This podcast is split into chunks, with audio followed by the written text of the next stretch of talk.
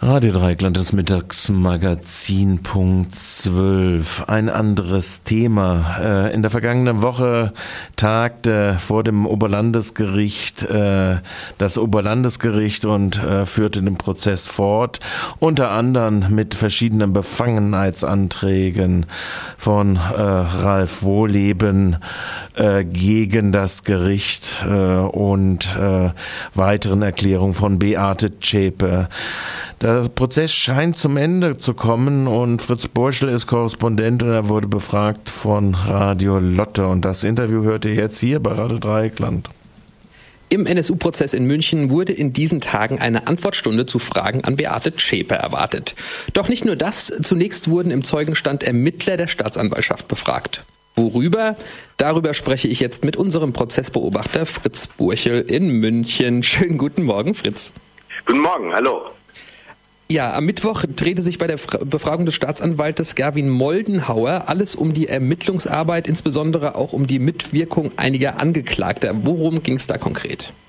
Also da ging es konkret um die Hinweise der beiden Angeklagten Holger Gerlach und Carsten Schulze, die zur Ermittlungsarbeit der Polizei des Bundeskriminalamts beigetragen haben.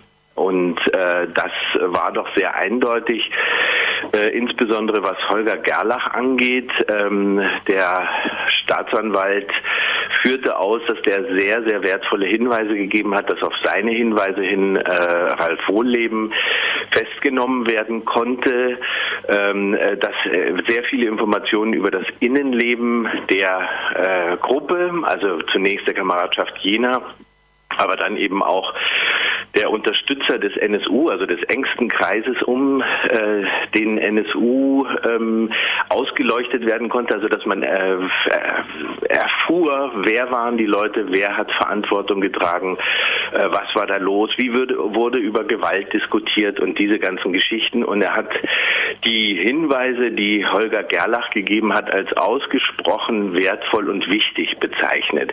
Das ist insofern, äh, soll ich mal sagen, für Holger Gerlach gut gewesen, weil er ja am Anfang des Prozesses vor über zwei Jahren nur eine Erklärung abgegeben hatte, obwohl er gesagt hatte, angekündigt hatte, er würde Aussagen machen.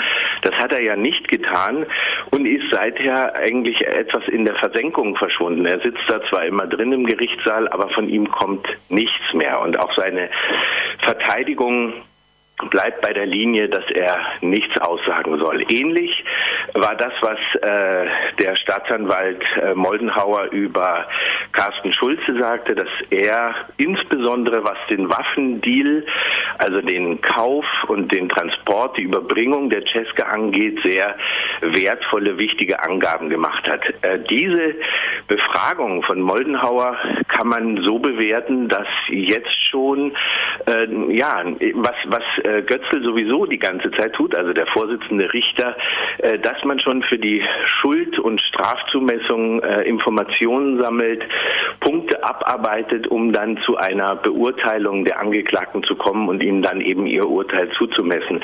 Das läuft alles im Grunde genommen neben den spektakulären in Anführungszeichen spektakulären Aussagen von Beate Zschäpe und Ralf Wohleben. Auch am Donnerstag wurden ja Ermittler befragt und danach wurde wieder einmal ein Befangenheitsantrag gegen Richter Götzl gestellt, woraufhin die Verhandlung dann für ein paar Stunden unterbrochen wurde. Was waren diesmal die Hintergründe und wie wurde damit umgegangen? Ja, also äh, vielleicht vorausgeschickt äh, zu den größten, äh, soll ich mal sagen, äh, Grausamkeiten dieses Prozesses gehört diese komplette Unwägbarkeit. Ne? Wir haben ja äh, diese Woche schon einen Tag weniger gehabt. Den hat äh, Götzl am äh, Donnerstag vergangener Woche kurz und bündig einfach abgesetzt. Das heißt also, Leute, die schon ihr Ticket gebucht hatten und sowas, waren aufgeschmissen, weil sie quasi zu früh in München angekommen wären. Der Dienstag fiel aus. Äh, und wenn sowas nicht ist, dann sind auch die Tage als solche, also die unterschiedlichen Verhandlungstage, völlig unklar, wie sie verlaufen. Das konnte man gestern wirklich studieren. Also wir hatten zunächst den ersten, äh, so heißt, so heißt dieser Rang, ersten Kriminalkommissar äh, Dern, der mit der Auswertung einer Festplatte beauftragt war, und zwar der Festplatte, auf der das Bekennervideo des NSU geschnitten worden ist. Also die verschiedenen Schnittfassungen eine erste Schnittfassung hat es bereits im Jahr 2001 gegeben, äh, was interessant ist, weil es so ein bisschen der Aussage von Beate Zschäpe widerspricht, dass die ausländerfeindliche, rassistische Haltung äh, der beiden Uwes keine so große Rolle gespielt habe bei dieser Mordserie. Also jemand, der 2001 schon jubelnd ein Video äh, produziert, wo der Mord an Enver Schimschek und der Bombenanschlag in der Propsteigasse in Köln Köln abgefeiert wird, der ist natürlich ideologisch eindeutig einzuordnen. Insofern war das interessant, aber dieser äh, erste Kriminalhauptkommissar ist nicht weit gekommen, weil er in seinen Vortrag Bewertungen einflocht. Er nannte zum Beispiel dieses erste Video von März 2001 einen, Bef da hätte hätten die beiden NSU, mutmaßlichen NSU-Täter ihren Befähigungsnachweis abgeliefert. Und äh, da ist natürlich die Verteidigung äh, reingekrätscht, haben gesagt, das geht nicht. Der Zeuge soll hier berichten, was er gefunden hat und was er gemacht hat, aber er soll es nicht bewerten.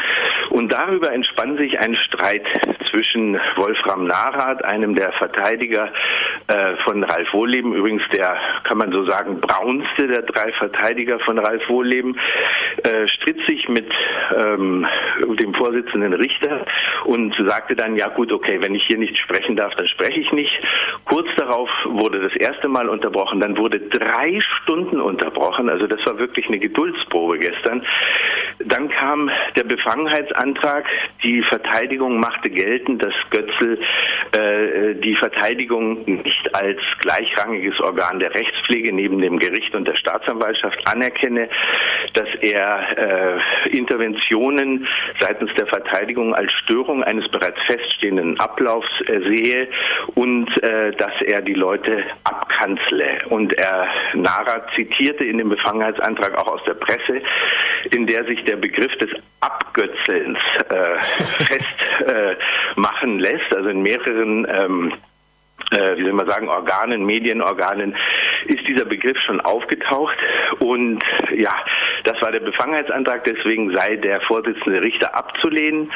Dann wurde erstmal Mittagspause eingelegt. Das hat ungefähr eine Viertelstunde gedauert. Dann gab es erstmal eine Dreiviertelstunde Mittagspause. Also eine, nach drei Stunden Pause war diese Mittagspause wirklich äh, überflüssig.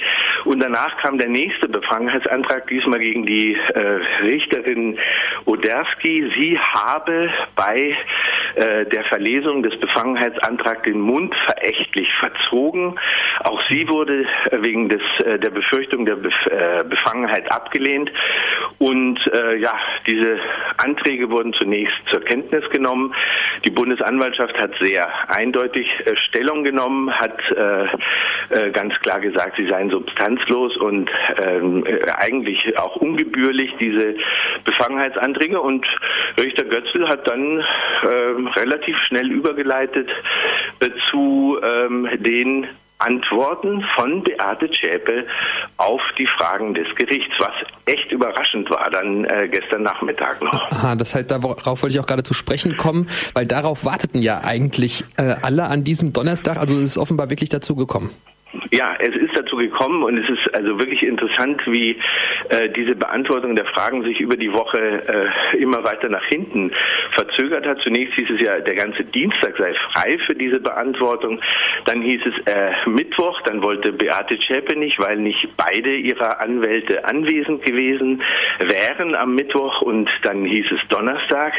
Dann kam dieser ganze Kladderadatsch mit den Befangenheitsanträgen und dann schließlich zum, zu guter Letzt kamen Ihre Antworten. Diese Antworten äh, ja, knüpfen im Grunde genommen nahtlos an Ihre Aussage an, äh, zeichnen Sie als Opfer, auch als, äh, wie soll ich mal sagen, äh, alkoholgefährdetes Opfer, um nicht zu sagen äh, Opfer der beiden Uwes äh, mit einem erheblichen Alkoholproblem. Sie sagte, sie habe zeitweise zwei bis drei Flaschen Sekt pro Tag getrunken und äh, sei immer benommen und angetrunken gewesen und so weiter. Das habe sie aber heimlich machen müssen, weil die beiden Uwes äh, das nicht mochten und selber überhaupt gar keine Drogen genommen hätten und so weiter und so weiter. Also mehr aus dem Innenleben äh, der Kernzelle des NSU, aber durchaus auch ein paar erhellende Hinweise äh, waren dabei, zum Beispiel wie es nach dem äh, Brand, nach der Brandlegung in der Frühlingsstraße im letzten Unterschlupf des NSU ähm, weitergegangen sei. Sie habe André Eminger angerufen, also den fünften Angeklagten in diesem Prozess, äh, habe ihm um, um Hilfe gebeten, weil ihre Kleidung so nach Benzin gestunken habe. Er habe sie abgeholt, äh, mit nach Hause genommen, sie mit Kleidern seiner Frau Susan Eminger ausgestattet. Hier war sehr äh, deutlich zu merken, dass Beate Zschäpe ihre Freundin Susan Eminger hier aus dem Schussfeld nehmen wollte. Sie hat Hinweise gegeben auch auf die Herkunft mindestens einer dieser Pumpguns, die im Wohnmobil gefunden worden sind, also dieses Repetiergewehrs. Äh, da spielt ein äh, Spielzeugladen ähm, äh, in Sachsen eine Rolle, wo sie Inhaber namentlich benannt hat. Das war durchaus äh, interessant, könnte man sagen. Und ein paar andere, wie soll ich mal sagen, Details, die uns aber letzten Endes äh, nicht wirklich weitergebracht haben. Ich wollte gerade sagen, es ist irgendwie viel passiert, aber ob irgendwie sich äh, irgendwas verdichtet, irgendwelche Tatenweise, irgendwelche Schuldigen, das lasse ich jetzt einfach mal dahingestellt. Wie jo. wird es denn eigentlich in den nächsten Wochen weitergehen in München? Was ist da zu erwarten? Ja, also es ist äh, ganz interessant. Nächste Woche gehen wir eigentlich wieder zum äh, Alltag zurück. Es sind äh, verschiedene Zeugen aus der Nazi-Szene geladen, wo wir wirklich dachten, dieses Thema sei abgeschlossen. Es sind also zwei äh, Brüder äh, geladen, deren Unterstützungshandlungen äh, untersucht werden sollen oder befragt werden sollen. Und es kommt am Donnerstag, zumindest ist das so vorgesehen, mal wieder wieder der ähm, V-Mann-Führer des äh, Landesamtes für Verfassungsschutz Brandenburg, der Herr Görlitz, der für im vergangenen Jahr für viel Furore gesorgt hat, weil er voll vermummt kam und ihm seine Akten abgenommen wurden und dann gefragt wurde, sind die nun äh, klassifiziert, also äh, mit äh, Geheimsiegel versehen, diese Akten oder nicht, also die Akten, die er damals in den Gerichtssaal mitbrachte. Also wir, wir, man hat so im Moment des Öfteren so ein bisschen Déjà-vus. Das habe ich doch hier schon mal so ungefähr erlebt, also im Zusammenhang mit der, den Befangenheitsanträgen, mit den Verzögerungen, mit der Aufhebung von Prozesstagen, mit der Ladung bestimmter Zeugen. Und doch äh, glauben wir, dass diese Zeugen nächste Woche schon auch zu dem Programm, wir arbeiten jetzt die letzten offenen Fragen ab. Also wir schwanken so ein bisschen hin und her, geht es jetzt voran, geht es dem Ende zu oder äh, ist das ein Tröpfeln, was uns noch dieses ganze Jahr begleiten wird, was eine ziemliche Horrorvorstellung wäre. Soweit der Bericht von Fritz Burschel zum aktuellen Stand im Münchner NSU-Prozess. Wir halten Sie natürlich weiter auf dem Laufenden. Vielen Dank, Fritz, dass du für uns am Ball bleibst und verlier nicht die Hoffnung, dass vielleicht doch noch irgendwas Substanzielles passiert vor Ort. Danke dir. Tschüss. Tschüss.